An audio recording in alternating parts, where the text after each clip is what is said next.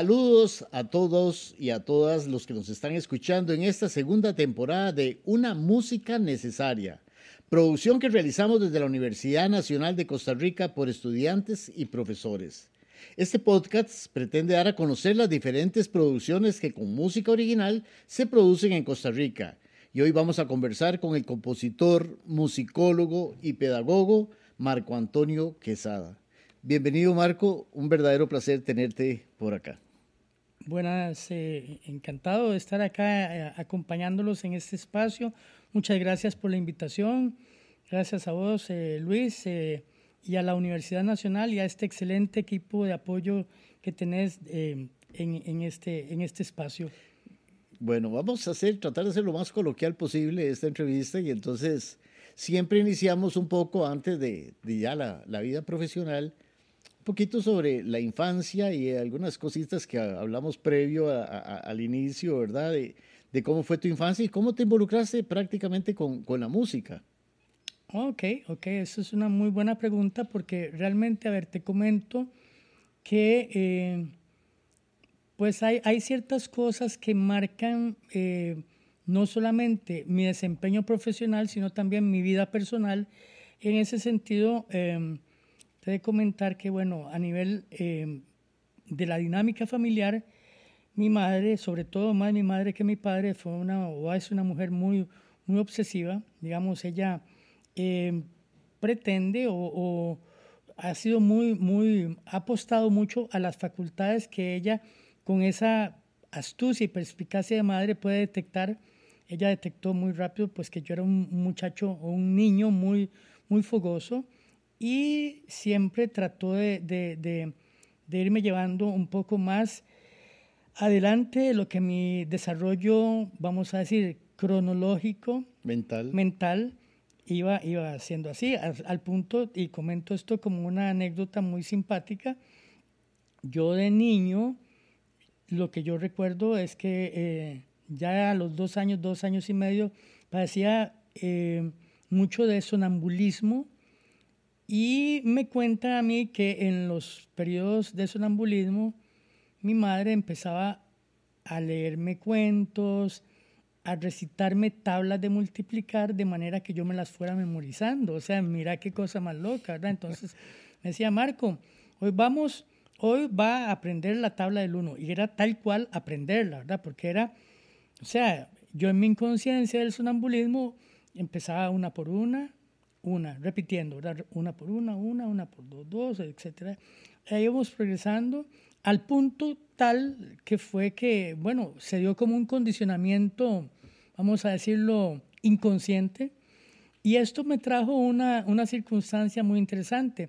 Llegado a, la edad de que yo debía entrar al kinder, me llevan a, varios kinders, no voy a mencionar pues las instituciones, ¿por qué no? Pero en las tres instituciones en las que estuve, no puede durar ni una semana, bueno, una semana en cada una. ¿Cuál era el, veredicto que daban las personas que están ahí?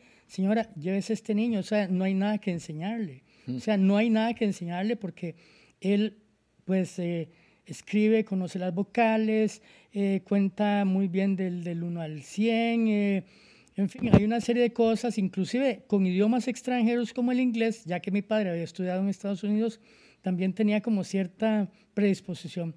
Entonces el veredicto fue, señora, sáquelo de acá, me sacaron de una de, una de esos kinders, me llevaron a otro, fue la misma receta em, para el segundo kinder y me llevaron a un tercero y fue lo mismo.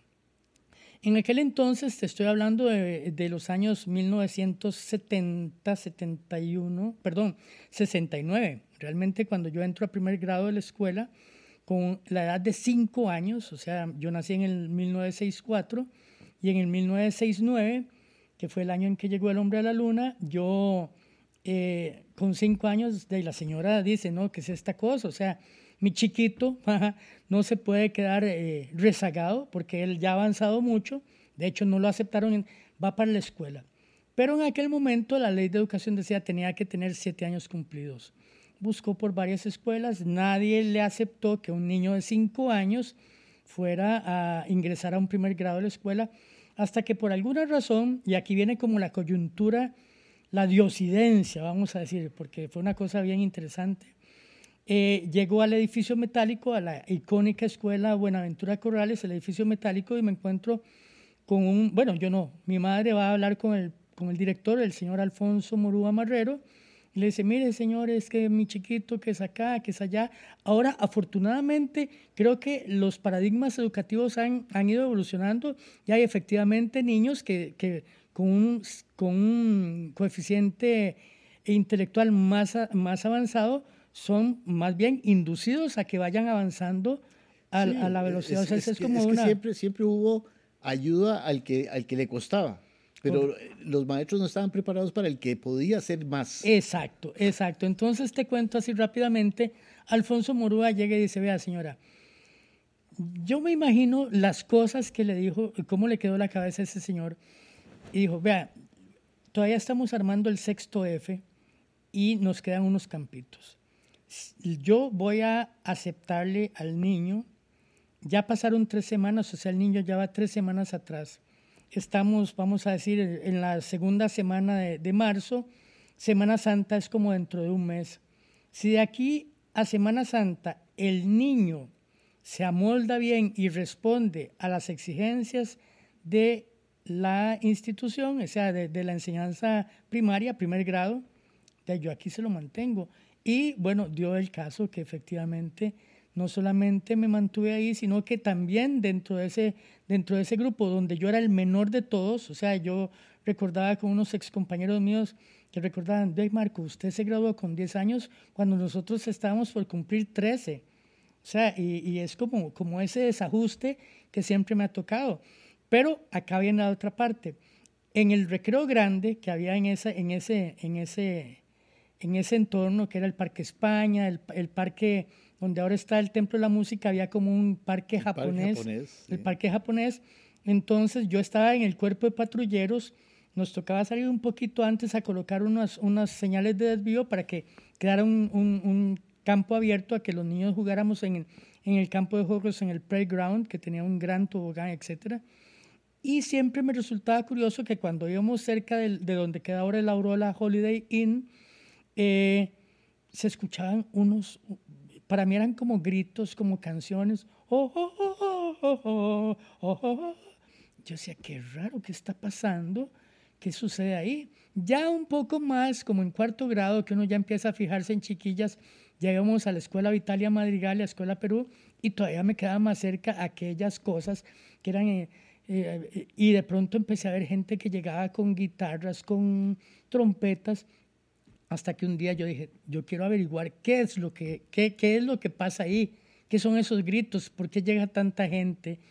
Y me topé con que, esto ya te estoy hablando del año 1972, ya yo en, en, en cuarto, quinto grado de la escuela, y me encontré con que era el Conservatorio Nacional de Música y que la persona que estaba dirigiendo el Conservatorio Nacional de Música era un recién graduado que había llegado de Boston, que era el maestro Benjamín Gutiérrez Sáenz.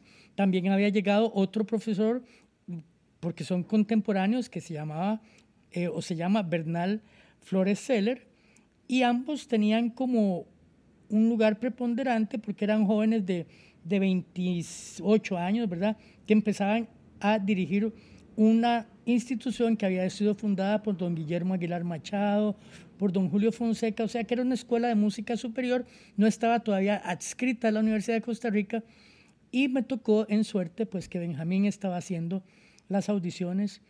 Y además, bueno, yo de familia guadalupana, Benjamín de Guadalupe de Goicoechea también, le caí en gracia a Benjamín. Y Benjamín él mismo no solamente me da ingreso al Conservatorio Nacional de Música, o sea, mi carnet de la universidad es carnet 72 y, y además me toma como su alumno.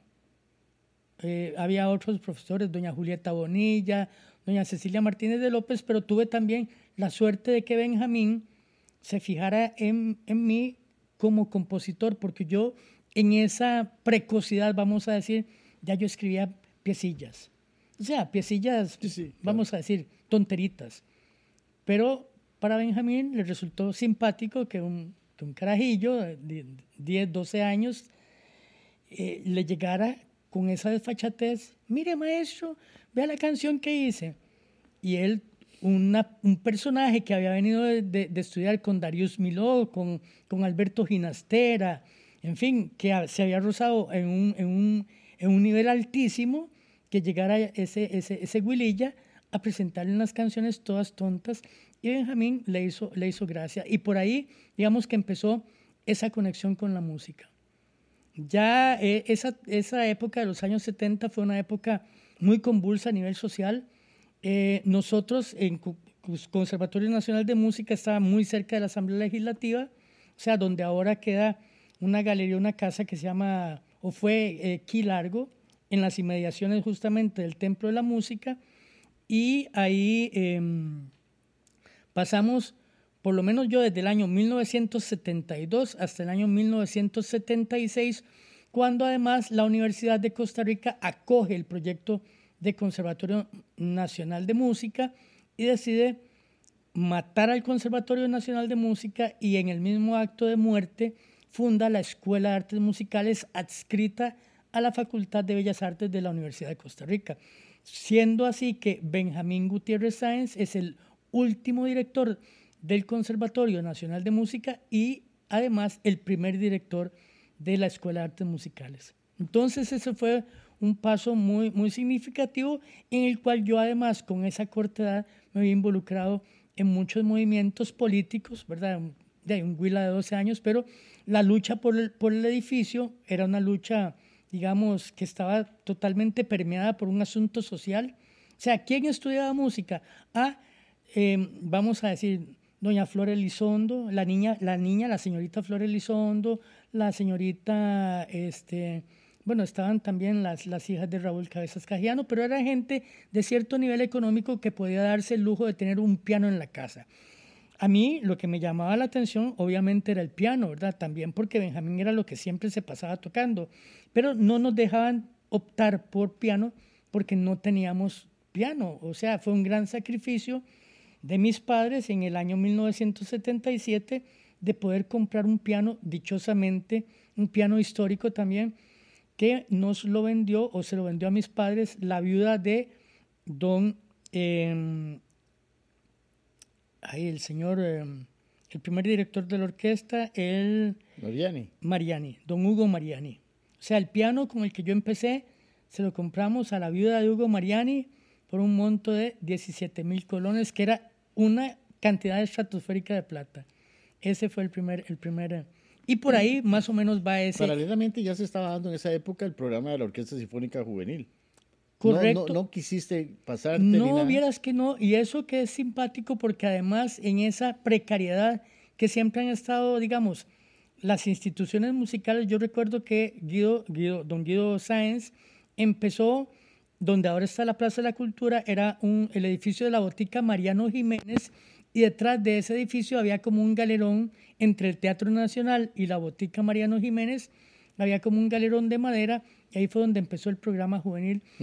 Pero, a ver, también por una cosa, vamos a decirlo, no quiero ser tan, no quiero ser como tan, este, tan duro en mi juicio, pero sí había como cierto resentimiento entre lo que Guido mencionaba, la nueva revolución musical costarricense. Recuerden que mucho de, ese resentimiento fue que Guido dijo, bueno, queremos una orquesta de primer orden, entonces vamos a pensionar a la fuerza a una serie de, de señores mayores, ¿verdad? Que para juicio de él no tenían ni los atributos, ni la calidad, ni, ni los conocimientos para formar parte de esta, de esta agrupación. Y fue cuando empezaron a venir una serie de músicos muy importantes como Stuart Mars en percusión, como Jan Dobrelewski en, en violín, con Gloria Weisblut, con eh, José Chaín, en fin, una serie de maestros que fueron traídos del extranjero, eh, Garrett Verboon en, en, en clarinete, en fin, una serie de maestros que fueron nutriendo eso y también se empezó a dar como ese distanciamiento entre lo que era la escuela de música, ¿verdad? Que era como un, club de, de gente acomodada, ¿verdad? Los que podían tocar piano porque tenían plata para tener un piano y un proyecto que tal vez era como más abierto porque el boom de la Orquesta Sinfónica Nacional fue tal cual, ¿verdad? O sea, llegó gente de muchos lados, de gente que ahora orgullosamente forma parte de la Orquesta Sinfónica Nacional, pero que eh, sí me da la impresión de que hubo un poco esa, ese, ese, ese, ese roce. Y bueno, ahora que vos mencionás que la una, bueno, bendita sea la una, ¿verdad? Una música posible y necesaria. ¿Por qué? Porque el, el, el énfasis que daba la, la, Orquesta Sinfónica Nacional y en su programa juvenil era formar músicos para una futura orquesta, entonces era un, un, énfasis muy de conservatorio, ¿verdad? Muy, muy apegado. La Escuela de Música de la Universidad de Costa Rica también fue como en esa órbita, pero de pronto aquí en la UNA vinieron eh, de... Eh, de los Wesby, no, Roger, Roger, Wesby, Adrián Goizueta, exacto fue otra, otra cosa. Y ahí es muy importante, ¿por qué? Porque cuando yo llevaba la carrera de piano, la orientación era, usted tiene que ser, vamos a decir, un Horowitz. Ni siquiera le permito que sea Raúl de Blasio, o, o, o, Liberace, o Richard Kleiderman. No, tiene que ser eh, Vladimir Horowitz, o tiene que ser eh, Alexander Uninsky, ¿verdad? O sea, una cosa totalmente salida de la realidad. O sea, y dichosamente, pues apareció también como bien decís, eh, Roger, Roger y Bárbara Westby, Adrián Goizueta, Diego Díaz, una serie de, profesores que dieron ese viraje que dicen, bueno, no, o sea, la música tampoco puede ser totalmente enfocada a una visión tan institucionalizada, tan académica, y dichosamente, pues la UNA vino a, a, a crear un contrapeso, un balance muy importante, donde no solamente también recuerdo a nivel de la educación de la pedagogía, que siempre estuvo como muy en la UCR, estuvo muy, muy de la parte muy académica. Yo igual, cuando trabajé en coordinación con las cátedras de docencia, yo les, les decía a mis alumnos de, pedagogía, vean chiquillos, chiquillas, ustedes cada vez saben más de, de planeamiento, de recursos, eh, de técnicas, eh, no sé, de alternativas, etcétera, pero yo los pongo a solfear o yo los pongo a hacer algo de música y ahí están perdidos. O sea, que había como un desbalance en eso. Pero dichosamente, bueno, eh, Carmen Méndez, este, que recuerdo yo, Mario Alfaro, que tenían todas esas ideas de Murray Schaffer, del, de la sonoridad, ¿verdad? Del entorno sonoro, le vinieron a dar un, un, un, gran, un gran aporte desde la parte de la educación, al punto que, al punto que la carrera de pedagogía en Universidad de Costa Rica se quedó atrás. O sea, los, las personas que llegaban en, en pedagogía por un desacuerdo entre música y la Facultad de Educación, veían que no podían seguir hacia una licenciatura que ya dichosamente la Universidad Nacional tenía. Entonces, ¿qué hacían? Llegaban hasta bachillerato en la UCR y se venían acá a buscar una especialización, en primer lugar, la, la, licenciatura. Y esto es, es lo rico, ¿verdad? También de ese, de ese contrapeso entre las. Hiciste entonces la etapa básica en la UCR. Aquella entonces, pues yo te conocí en ese momento, cuando andabas corriendo por todo el conservatorio. Era una cosa como, como, como así, como inyectado. Siempre andaba corriendo. y Sí, como te digo, mi, mi, mi, siempre he sido muy hiperactivo, muy metido en, en, en eso. En, y tenías un, un, sobrenombre que no lo voy a repetir. Sí, no, pero eso, vieras que no, no, no, no, no aplica, ¿verdad? O sea, inclusive yo pienso que de, tal vez es como... Eh, yo, yo un poco, um, la gente que inclusive todavía a estas alturas me dice, Marco, es increíble como, digamos, ya vos eh, frizando los 60 años, digamos, eh, físicamente, anímicamente, no te ves como, como esos señores que llegan y dicen, ay, es que yo soy, yo, yo quiero ir ahí en esa fila, pero yo soy adulto mayor. No, no, no, o sea, si quiere haga esa fila, pero yo mientras yo pueda correr, andar, nadar, surfear, andar en bicicleta, etcétera, etcétera, que también son pasiones que, que me matan a mí, me dicen, es que usted es un inmaduro, ¿cómo se le ocurre andar surfeando a los 60 años? De ahí, es algo que a mí me gusta, entonces de ahí, si puedo, voy y lo hago. Bien, ahora sí, ¿cuándo ya eh, entras a, a, estudiar música? Uh -huh. Bueno, ya estabas en la etapa básica en piano. Perdón, y, y, es que, perdón, porque aquí es algo importante. ¿Qué, qué estudia usted, chiquito? Que, digamos, uno cuando todavía estaba en ese programa que no, no se había propiamente graduado del colegio, estaba todavía estudiando música.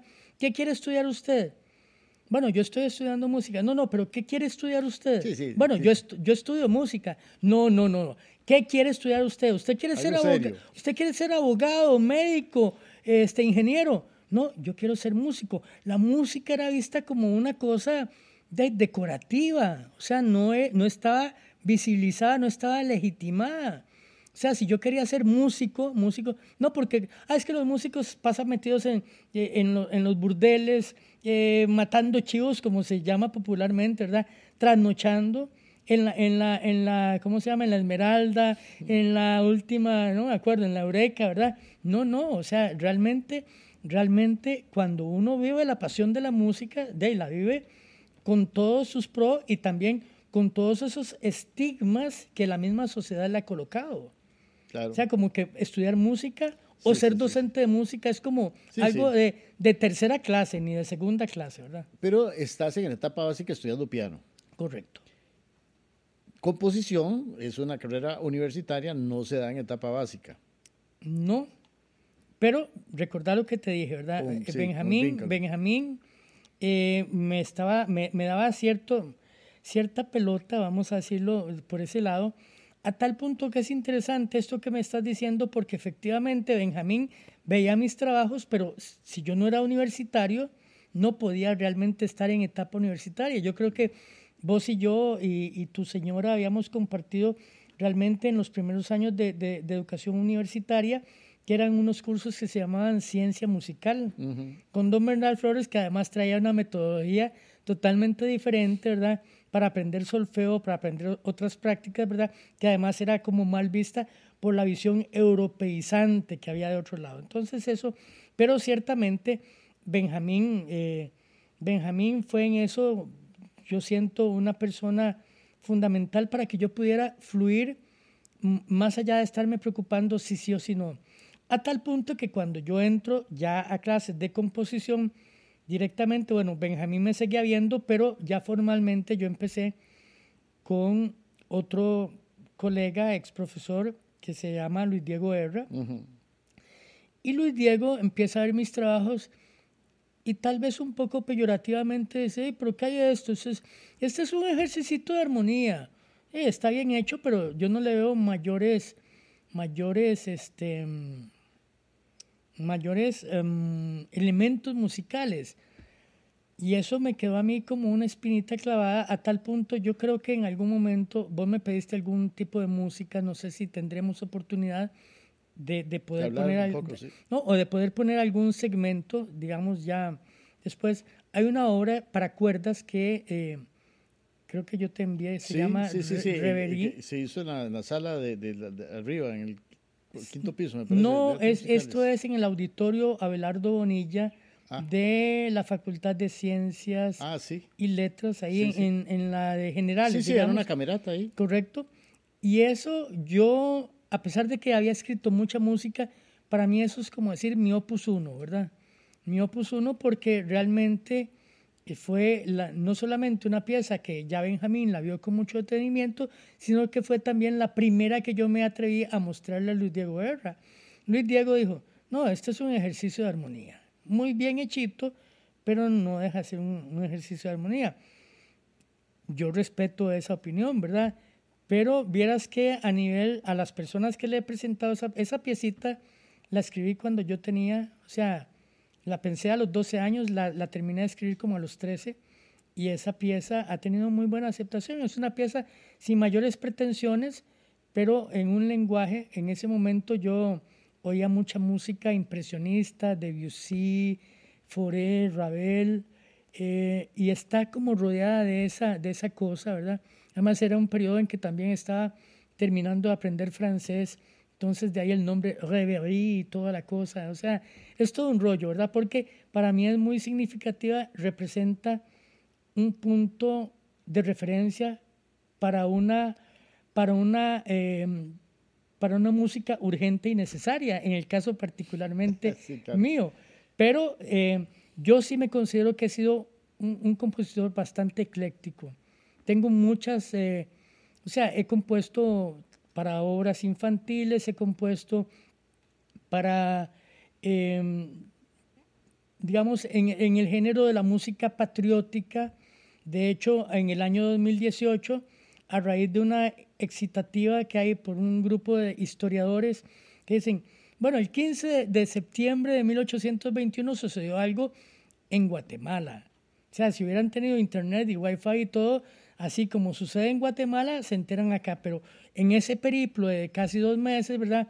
De ahí vino y, entonces llegó a León la noticia y la gente dice, pero será cierto y que no sé qué. Se vienen para acá y dicen, no, eh, es que no podemos creer que ya no seamos parte de España, porque entonces se viene todo aquel, aquel asunto de los nublados del día. Total que finalmente hay un cabildo abierto en Cartago, en la ciudad de Cartago, que se, que se, se reúne para conocer esa, esa noticia y ese cabildo se realiza el 29 de octubre de 1821. De hecho, se firma ese día y este grupo de historiadores lo que pretenden es que en esa exclusividad costarricense que dicen, es que nosotros somos más cultos, somos más blanquitos, que, que o sea, es esa, como esa diferencia con la otra Centroamérica, que todos son blanco y azul, y aquí tenemos blanco, azul y rojo, ¿verdad? Porque somos muy franceses, muy tuyú, ¿verdad? Entonces, este, en esa misma exclusividad, esta misma gente dice, no, separémonos de esto. O sea, realmente hay un decreto del gobierno de Daniel Oduber, firmado por doña Carmen Naranjo, que era la ministra de Cultura, que dice, celébrese el 29 de octubre como la fecha de la firma, acta y jura de la independencia de Costa Rica.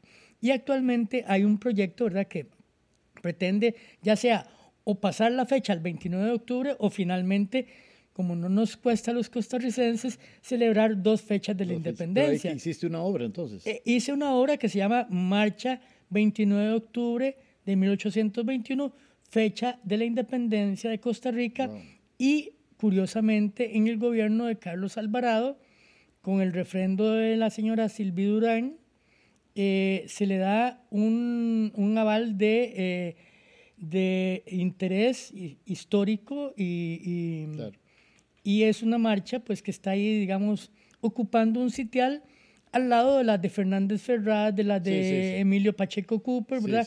Que desafortunadamente por esa misma mm, situación de, no se le ha dado como ese, como ese realce, ¿verdad? Mira, pasa, pasa, cuando sos estudiante tenés eh, opciones de, que tu música lo toquen los mismos compañeros que están estudiando, que están haciendo grupos de cámara, que está la orquesta a la disposición, que están los coros.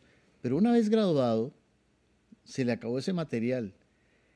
¿A qué se enfrenta un compositor una vez graduado y el acceso a los diferentes grupos instrumentales? Bueno, de veras que, que es una muy buena pregunta porque uno de pronto, como bien lo dices, Luis, eh, uno siente como que le dan el destete, ok, ya, ya se graduó mientras estabas aquí en la U, ahí tenés la orquesta guitarra, ahí tenés la banda, ahí tenés el conjunto de percusión, pero ya de ahí en fuera, yo pienso que mucho es también, eh, vamos a decirlo, actitud y perseverancia, ¿verdad? Em, no como conformarse, o sea, yo mi título tampoco lo saqué por sacar un título. Creo que, creo que como decía Benjamín, eh, Benjamín dice, o sea, eh, la, composición es una, es una forma de vivir, o sea, es algo como el que escribe un libro, o sea, no puede pasar sin escribir todos los días algo, escribe algo, alguien lo leerá o, se quedará ahí traspapelado, pero es una necesidad interna.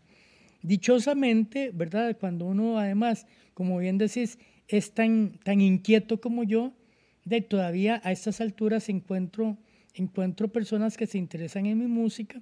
Tengo ahorita un proyecto, como te digo, muy ecléctico. Estas piezas más de, de, de, corte muy postromántico o, o impresionista. Eh, yo me he decantado mucho por, por, por la onda minimalista, eh, Steve Reich, eh, John Cage, en fin, Arvo Part que son como tendencias nuevas. Y he hecho muchas obras minimalistas que uno dice, bueno, eh, eh, es como, como, a ver, como pensarlo como si vos tenés un mandala y vas replicando y vas armando hmm. a partir de, de, cosas muy, muy pequeñas.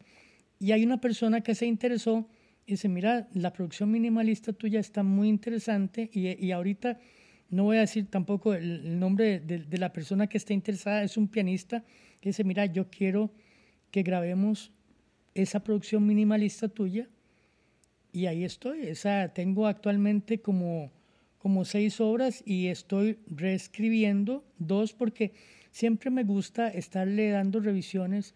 No sería el primero ni el último, ¿verdad? Por ejemplo, Stravinsky, Mozart también agarraba obras que, que o escribió o no escribió, o Rossini, vamos a decir, esta, esta famosa, eh, la abertura del Barbero de Sevilla, esa abertura eh, nunca estuvo, digamos, al principio estaba en una, en una ópera que se llama Isabeleta, Reina de Inglaterra, y la ópera fue un fracaso. Entonces él agarró esa misma música y la pasó a, Eso es algo que también el maestro Gutiérrez, yo una vez eh, voy a contarlo también como anécdota. Em, el maestro Gutiérrez tiene una sinfonía que se llama Sinfonía Coral. Tiene un movimiento lindísimo que habla de las ilusiones. Ilusiones, las ilusiones solo acércanse a los niños, etc. ¿Sabes que yo estuve en el estreno de esa obra cuando el coro, ¿no? Ok. Y había un problema porque había, es parte de la anécdota, no sé si te acordás, había un problema que el coro no daba, no daba talla. Y entonces dijo, bueno, ilusiones, ah. Sí, exacto, exacto. y yo canté esa obra. Correcto, pero después descubrí, porque el maestro Gutiérrez es así, que ese, ese mismo segmento pertenece a un concierto barroco que él había hecho en el año 1963. Hay una grabación de los 50 años de la obra de Benjamín Gutiérrez, hecha por la Orquesta Sinfónica Nacional, bajo la dirección de, de Eddie Mora Bermúdez, donde tocan ese concierto barroco del año 1963. Yo lo estaba oyendo y de pronto yo quedé perplejo. Yo dije, pero estas son las ilusiones de, de, de, de, la Sinfonía Coral de Benjamín. Y luego se lo consulté al maestro y me dice, bueno, el maestro siempre, siempre ha sido como eh, de grandes consejos. O sea, la gente podrá decir lo que sea, el maestro siempre ha sido una persona que... esa personalidad de Benjamín, de don, don, Benjamín Gutiérrez, sí, prácticamente uno las, las sentía y, y, y, no sé, te influenciaba. Totalmente. Ahora, las obras, por ejemplo, Obsesión o en Music Gaudi. En Music Gaudi. En Music Gaudi yo siento esa influencia del maestro, o sea, esa música dramática, a diferente pues a las otras, ¿verdad? Que era ya más tipo, ya seguramente con tus experimentos, a encontrar la música, bueno, ahora hablar de la minimalista, eh, la de impresionista, pero sobre todo estas dos obras yo siento una gran influencia. De, sí, bueno, a ver, eh, te comento, sí, como te digo, muchas, muchos eh, eclécticos. Yo me, yo me, yo me, vamos a decir, eh, ecléctico para las personas que, que, no están, digamos, como pegados al RAE, al Diccionario de la Academia, sería alguien que se acomoda a diferentes estilos, ¿verdad? Que se acomoda a un estilo o a otro, a otro yo diría que si uno tuviera que hablarlo coloquialmente, yo diría que yo soy como la gran ramera de la música, porque a donde haya alguna opción de que mi música suene, ahí yo me, coloco. Pero con obsesión pasa una cosa muy, muy interesante. Obsesión, así como Reverie en algún momento es un punto de referencia para ir hacia adelante, Obsesión en el año 1988 marca un punto de inflexión no solamente para mí, sino que creo que también para el entorno musical desde el punto de vista de las premiaciones que hace el Ministerio de Cultura entregando los galardones que en aquel entonces eran los premios Aquilojo Techeverría. Esa obsesión ganó ese premio. Esa obsesión en 1988, siendo un quinteto para bronces, yo escribo Obsesión y Obsesión es, yo con escasos 23 años, creo que todavía soy la persona que ha, ha ganado el premio a menor edad Creo que aquí había un, un, colega, alguien que trabaja aquí en la UNA, Sergio Weissengrund, Sergio... Él no es Weissengrund, Weissengrund eh, usa el nombre ese, pero es un nombre artístico. Pero bueno, Sergio también anduvo como por esa, como por los 23 años. Pero digamos, después de que solamente o a Bernal Flores con casi setenta y tantos años, o a Benjamín Gutiérrez, o a William Porras ya de casi cincuenta y tantos o Allen Torres. De, pronto el tribunal ese, ese año no declara el, premio desierto, sino que dice, la obra Obsesión de este joven compositor, 23 años, Marco Quesada, es la obra que va eh, elegida como la obra ganadora del Premio Nacional de Música y también, vamos a decir, te abre, te abre, te abre puertas y esas puertas también de, socialmente te ponen, te, te amarran, ¿verdad? O sea, yo no estoy para ganar premios. De ahí, si a la gente le gustó y me dieron un premio por esa obra, pues genial. Pero tampoco eso implica como que yo me voy a estar desviviendo por escribir obras solo para ganar premios. Sí. vamos, vamos a escucharla. Ah, vamos, vamos, a escucharla. Este, vamos a escuchar la obra Obsesión ganadora del premio eh, Ahora, esta Música Aquilío J. Echeverría en 1988, ¿sí? Sí, esta versión que vamos a escuchar es la versión para orquesta sinfónica. Sí, interpretada por la Orquesta Sinfónica de la Universidad de Costa Rica, dirigida por el maestro Alejandro Gutiérrez. Gutiérrez, correcto.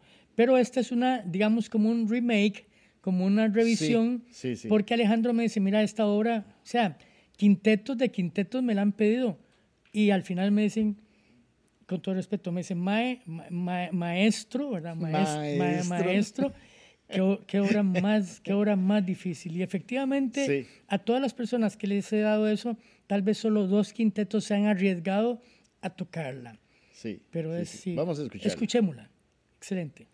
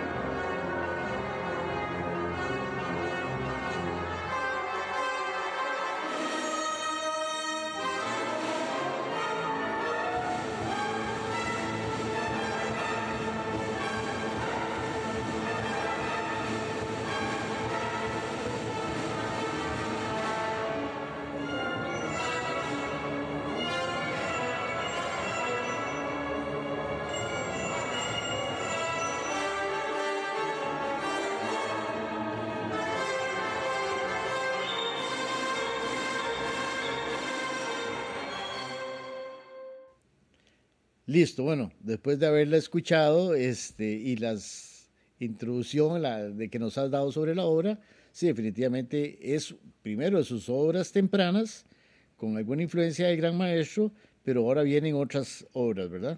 Correcto, correcto. Que son tan importantes eh, como por ejemplo eh, la de piano, esa me impresionó mucho, la de Rock. Rock Do. Rock Do 1684. Sí, Hablemos de esa obra primero, bueno, ¿por qué el nombre y por qué la fecha? Em, estaba yo experimentando, a ver, en algún momento también, vamos a decir, es simpático. Dentro de los, tal vez recuerdas, Luis, que cuando uno llevaba los cursos de ciencia musical, había una de las materias que se llevaba que era notación musical. O sea, la plica tiene que medir tanto, el corchete acá, eh, el punto tiene que ser de tal dimensión, justamente pues para que uno pudiera, em, para que el músico, ¿verdad? pudiera tener mayor claridad a la hora de reproducir, vamos a decir, eh, la partitura es como decirte un plano. Pero por esta misma época empezaron a salir los software, de escritura musical. Eh, entonces, yo me acuerdo que eh, ahí sí trabajé muy cercano a Luis Diego Herra y a otros par de locos del ambiente ya un poco más del rock, que sea un eh, Joaquín Hill, y Sergio Sazo, hijo de doña Zenia Gordienco Sazo, y ellos están eh, experimentando con un software muy, muy básico. De hecho, cuando, cuando imprimíamos eran impresora de puntos, esto en una Commodore 64, ¿verdad? Era un, y empezamos a, experimentar de manera que uno dice, ¿para qué voy a perder tiempo yo acá?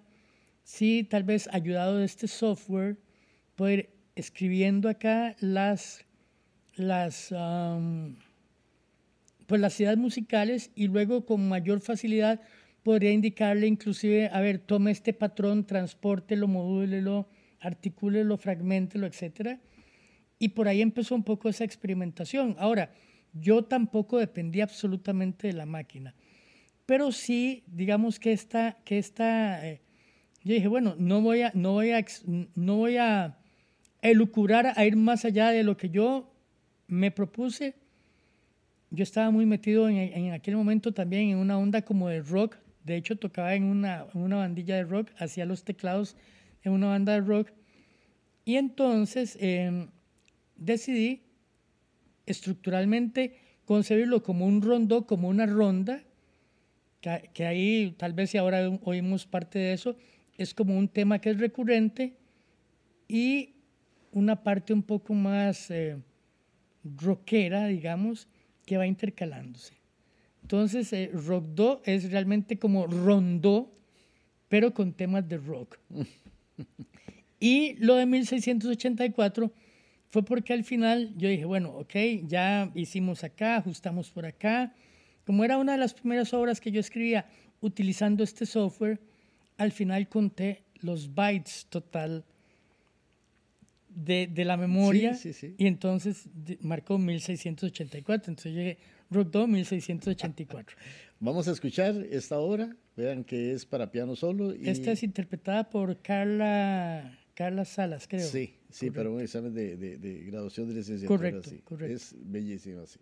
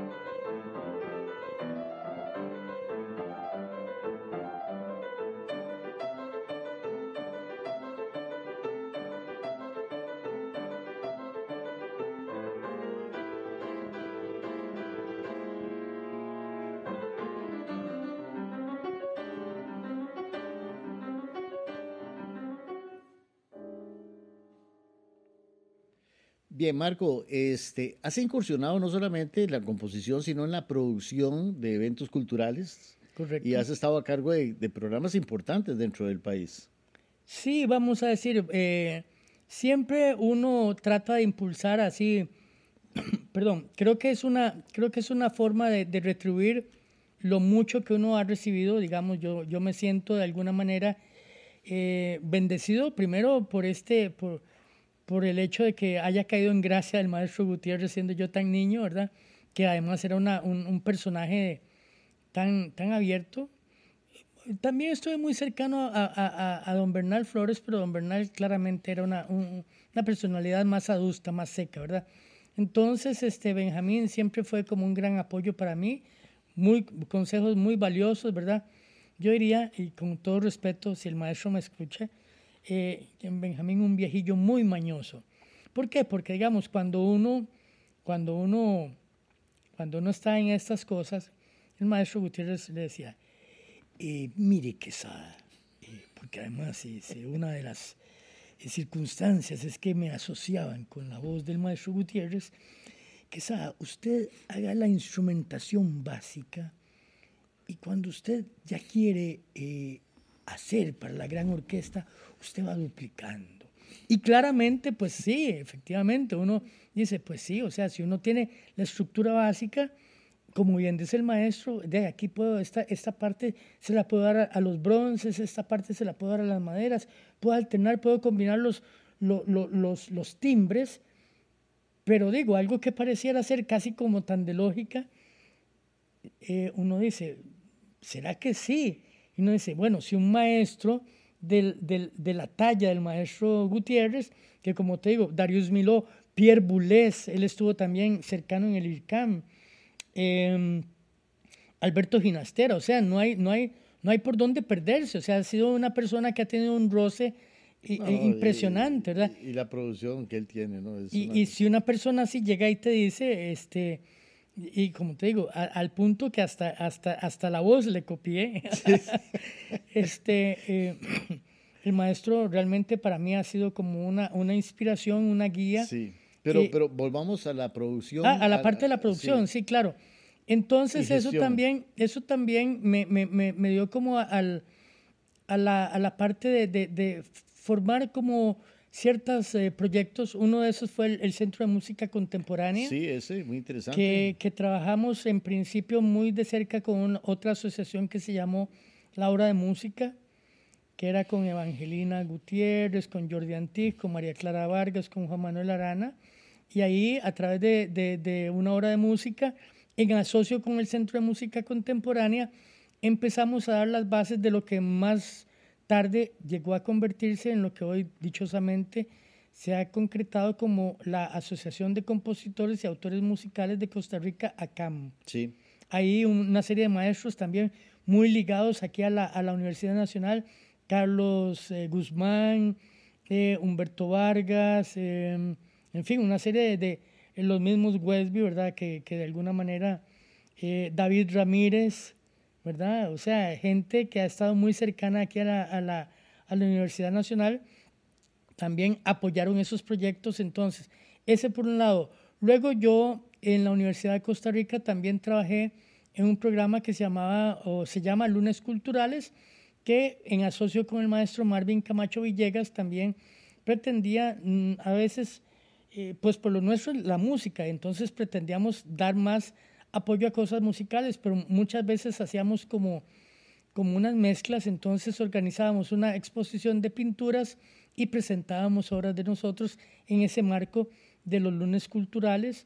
Igual yo trabajando en, en las sedes regionales de Turrialba y de Guanacaste, Liberia y Santa Cruz, tuvimos la oportunidad de llevar, o sea, me correspondió a mí, por ejemplo, para el 35 aniversario de la sede de Guanacaste, llevar al coro de la Universidad de Costa Rica a Guanacaste, a Liberia, y me decían, vea, aquí pasó don Bolívar Ureña, que fue el fundador, luego lo tuvo don Carlos Enrique Vargas, y luego lo tuvo Rafael Ángel Saborío, Rafael Ángel Saborío Bejarano, y no es hasta que usted se pone en contacto con Rafael Ángel, o sea, aquí nunca en 35 años de nuestra eh, sede regional, nunca nos han, nunca nos han traído un espectáculo de esta talla. Llevamos el, el, coro sinfónico, eh, organizamos actividades también en una ermita muy linda que hay en, en, Liberia que se llama la Ermita del Cristo de la Agonía, una, una construcción de 1700 y algo, ahorita no preciso, pero una construcción lindísima. Y ese, ese trabajo de, de, de promoción cultural me ha, me ha gustado, no solamente de llevar de aquí para allá, sino también de traer. En algún momento Jorge Luis Acevedo fue muy receptivo, ¿verdad? De estar trayendo gente que él, de, la, de la etapa básica de música, que ahora se llaman programas preuniversitarios, ya no se llaman etapas básicas de música. Mira, hablando de, ahora de las obras de, tuyas, bueno, sabemos de las obras eh, sinfónicas eh, para piano, pero has incursionado, bueno, corales también. Correcto. De hecho, las tres canciones que, que se también un remix se acaban de hacer en, en la Sala Magna hace 15 días, ¿verdad? Correcto. Este, ¿Qué instrumentos te llaman la atención para componer o que ya has hecho? Wow. E, e, es, es, es, es, complejo, ¿verdad? A mí casi todos los instrumentos me ilusionan mucho. Sería ingrato decir que hay alguno que no me, que no me hace tanta gracia. Sí los tengo, donde yo digo, por ejemplo, y que me perdonen, eh, no sé, eh, yo teniendo la oportunidad podría prescindir a veces. E, es, es, es, es, un, es un juicio muy, muy severo, pero digamos, es lindo el timbre del, del, del, fagot, pero muchas veces yo preferiría hasta prescindir de un fagot y en lugar del fagot colocar un clarinete bajo.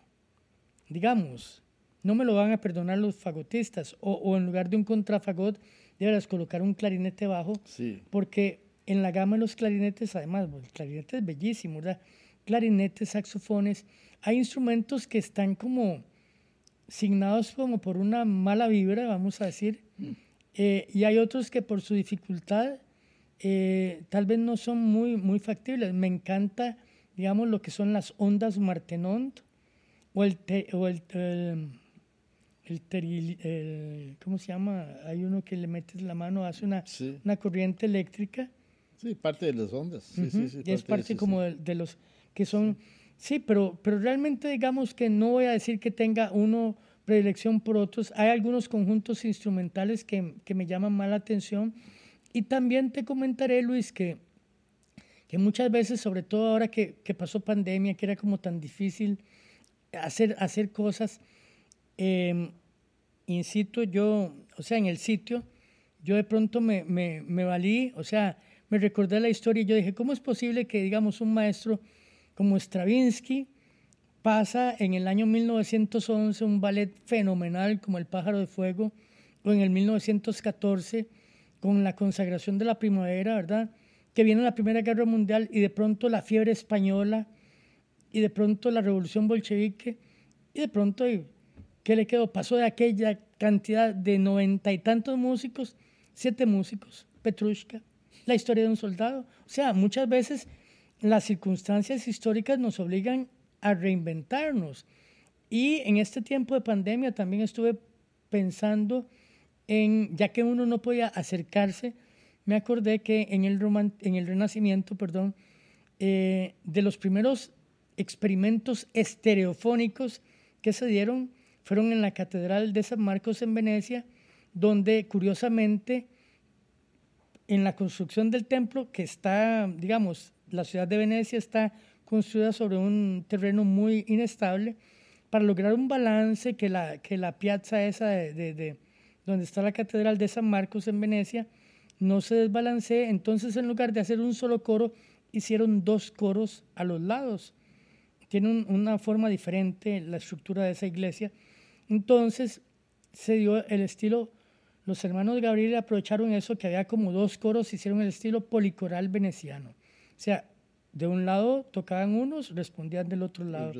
La, la, exacto, el estilo responsorial, sonatas, piano de forte. Y entonces, para este tiempo de pandemia, me puse a, a, a trabajar en, en, obritas más o menos en eso. Que digan, uy, no, que no se pueden mezclar los grupos porque aquello de que el contagio y todo, ok, no, no, por allá va a estar la percusión, por allá va a estar los vientos, eh, ¿me entendés? Entonces uno, yo trato de sacar esas enseñanzas de la historia y trato también de amoldarme a, las circunstancias, al punto que cuando ya no vi opciones físicas, digamos, de llegar y decirle a unos chicos de, de quinteto de vientos o de quinteto de percusión, toque, montemos esto o lo que sea, no estaban las circunstancias dadas, empecé también a seguir eh, las enseñanzas de otro colega eh, que acaba de terminar su doctorado, eh, Otto Castro, que sería con la música acusmática, o sea, ya no solamente trabajando propiamente con música, sino procesando sonidos musicales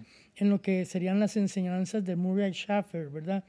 Cómo, cómo yo establezco paisajes sonoros y cómo yo puedo construir, sin necesidad de que haya músicos en escena o algo, una, una cinta, una, una, un discurso narrativo a partir de los sonidos, no necesariamente musicales, inclusive otorgándole a lo que usualmente nosotros llamaríamos ruido, otorgándole un valor artístico, de manera que, que, fluya igual que una obra, vamos a decir, musical. Claro. Mira, eh, ¿a qué te dedicas ahora? Bueno, ahorita es, es, es una pandemia vino a establecer así como un, un, parteaguas. Eh, yo trabajé durante 30 años en la Universidad de Costa Rica, hubo problemas, digamos, a nivel presupuestario, que no quiero entrar mucho en eso, pero yo además nunca pretendí ser un profesor de planta. Eso me recuerda a cierto entrenador de que vino a la selección que dijo, yo no sabía que ser entrenador de una selección fuera algo tan aburrido. Pues a mí, eh, honestamente, digamos, estar pegado en una universidad, a pesar de que es súper gratificante, eh, la labor docente, ¿verdad? Tampoco estoy como casado con una institución. La universidad hizo recortes presupuestarios, yo estaba desafortunadamente en una condición de que tenía una estabilidad impropia a lo largo de 29 años, pero no tenía una propiedad. De interino, sí. Exacto. Y entonces la universidad empezó a deshacerse, como deshacerse ahí de, una basura, de los profesores que estaban en condición de interinazgo. Un día me, me llega una nota, me dice, eh, por la situación financiera, por la situación pandémica, vamos a dejarlo en una condición de cese. O sea, realmente yo no he sido despedido formalmente de la Universidad de Costa Rica. Ellos me dieron una condición de cese. Este año 2023, cuando yo llego, digo, bueno, ya, ya se está regulando, em, vuelvo acá a ver qué, y me dicen, no, es que realmente sí, los presupuestos se subejecutaron eh, y esa condición de cese más bien creo que, digo, díganlo tal cual es, o sea, es un despido. Por lo cual yo en este momento a la universidad la tengo bajo un proceso judicial, ¿verdad? Pero igual, no, o sea, yo, yo no me achicopalo, yo no me doblego, sigo en lo mío. En pandemia me, me ha tocado asumir una situación familiar difícil con mi madre, ¿verdad? Es una adulta mayor que ya está en un proceso terminal, entonces uno también, como te digo, uno agradecido, pues tiene que procurar, ya que no está la eutanasia, que sería la, la vía, digamos, razonable en el caso de mi madre, pues por lo menos darle ese acompañamiento y procurar que tenga un, un, buen fin. Y en, ese, y en ese sentido, pues he tratado de seguir vinculado de alguna manera a la música, como te digo, está esta persona que quiere hacer mis obras minimalistas, sigo haciendo obras... Eh, que están vinculadas a, desarrollos sinfónicos, a música para, para, obras de teatro, pero en este momento estoy trabajando, es algo, digamos, te comenté que desde chiquillo aprendí, me dediqué a aprender francés, entonces ahora estoy contratado por una empresa transnacional que me tiene haciendo, digamos, estudios de casos y vamos a decir, como no soy customer service en, el sentido de que no estoy en un call center, pero cuando los chicos del, del call center tienen alguna duda por algún caso que les llega de Bélgica, de Bruselas, de Suiza, de Francia o inclusive de Quebec, entonces me, me, traspasan a mí todos los expedientes y yo con buen conocimiento del francés, pues soy el que hago las determinaciones finales. Y en eso es en lo que he estado haciendo el periodo de subsistencia, digamos. Mira, ya vamos a ir cerrando. ¿Cuántas obras tenés, eh, por lo menos, eh, no, no en Opus, pero por lo menos en tu catálogo? Mira, eso es una, es una, si te digo que no sé ni cuántas. Porque me imagino que no todas están grabadas, ni todas no, están... No, desafortunadamente no todas están grabadas, no todas están, digamos, como yo creo que merecerían estar, pero hemos iniciado, digamos, ya a esta altura de, de, de, de, mi vida, como te digo, ya casi frisando los 60 años, me he dedicado por poner a buen recaudo las, las obras, entonces he hecho bonitas impresiones de obras que para mí son emblemáticas, Reverie, Obsesión, la versión de quinteto de, de bronces, la versión sinfónica y Musicis Gaude. Tengo una que se hizo para una orquesta que existió en, en Cartago, eh, la Orquesta Sinfónica de Cartago, que no es la de Paraíso, sino la de Cartago, que dirigía la, la maestra Gabriela Mora Fallas. Ellos me comisionaron una obra que se llama Otra Obertura Trágica, una obra muy, muy bonita. Eh, he hecho con Otto, con Otto Castro, como te digo, he hecho eh, lo que se llama Sound Landscaping, paisajes sonoros, donde yo voy recopilando muestras sonoras. Entonces, de hecho, en México me, me publicaron gracias al, al, al, Conecte, porque Otto hizo su doctorado en México. Eh, em, yo hice un estudio sobre las sonoridades de Barrio Escalante, monté toda un, vamos a decir, una pista de sonido, un soundtrack que empieza eh, allá por el Parque Francia. De hecho, el punto de partida, porque uno tiene que ir documentando, es desde el Parque Francia hasta el Club Unión, en frente al correo. Entonces vamos pasando por ahí, se presenta eh, un, balbuceo de gente de los comercios del, del, barrio de la California. Luego en algún momento se oyen unos cantos gregorianos de una misa cuando estamos en Santa Teresita. Pasamos por ahí, de pronto se oye la línea del tren, ¿verdad? El tren del, del Pacífico. Suenan unas ambulancias del Calderón Guardia y por ahí luego se oyen los chiquillos de la escuela de la Vitalia Madrigal, de la Bonaventura Corrales, y seguimos bajando imaginariamente en ese Sounds Landscaping. Eh, se oyen los buses y llegamos hasta la esquina de Correos, donde alguien está, eh, es un punto muy, muy coloquial ahí, donde están vendiendo chances. Este, ¿eh? Sí, sí. son como cosas, como te digo, yo trato de reinventarme y siempre para mí la parte de, musical eh, ese reinventarse siempre es una necesidad vital. Sí, sí, no, yo te decía porque, porque, bueno, si no tienes un catálogo, pero sí sabemos de la cantidad de música infantil, la música, como dijiste vos, patria, eh, música de cámara, música de orquesta. Eh, o sea, es mucho el catálogo que ya a estas alturas, como decís vos, friseando los 60, pues hay que ordenar para que quede, Correcto. Sí, para, para, que, para que no queden como los rollos del, del mar muerto, ¿verdad? Pero lo, lo, lo, bonito de esto, Luis, eh, y reiterándote mi agradecimiento por este espacio tan, tan bonito que quiero compartir no solamente con vos, sino con todos los radioescuchas, los y las radioescuchas y las personas que nos miran en las plataformas, realmente eh, me parece muy valioso, ¿verdad? No solamente documentar esto, sino también decir que efectivamente en mi modesto eh, producción musical hay obras, como te digo, que sí marcan un antes y un después. Para mí personalmente, Obsesión es una, una obra que marca. Eh, en lo personal, Reverí, ¿verdad? Porque fue una obra que el maestro Gutiérrez me, me, impulsó mucho a eso y, y, que también fue, fue como el objeto de la discordia, mientras que unos que decían que era una tonterita de, de acordes muy bien enlazados, ¿verdad? Ya vos que sabes del, del, del, del tejimaneje de armonía como una disciplina, otras personas sí valoran, digamos, todo, todo, todo lo que hay detrás, lo que hay entre líneas de esa música. Y como te digo, pues siempre eh, en la medida que este corazoncito siga palpitando y todo, ahí seguiremos. Una, una última pregunta. Claro. Eh, siempre es un mensaje a los nuevos compositores, a los chicos que están en estos momentos estudiando composición, ya desde otro, desde otro piso, ¿Qué les, qué les puedes recomendar? Bueno, siempre es muy importante que, lo primero, ¿verdad? Que, que, si tienen ese gusanillo de la composición, que no dejen de explotarlo por más, o sea, que, que, que no dejen que nadie les condicione ese, ese, ese espíritu creativo, ¿verdad? Muchas veces, eh, te digo, uno cree que descubrió el agua caliente y de pronto oye una obra que dice, te juro que es la primera vez que oigo esta obra, pero entre esta obra que se escribió hace 40 años y esta obra que acabo de escribir yo, o sea, las similitudes son tantas que cualquiera podría decir, es una copia.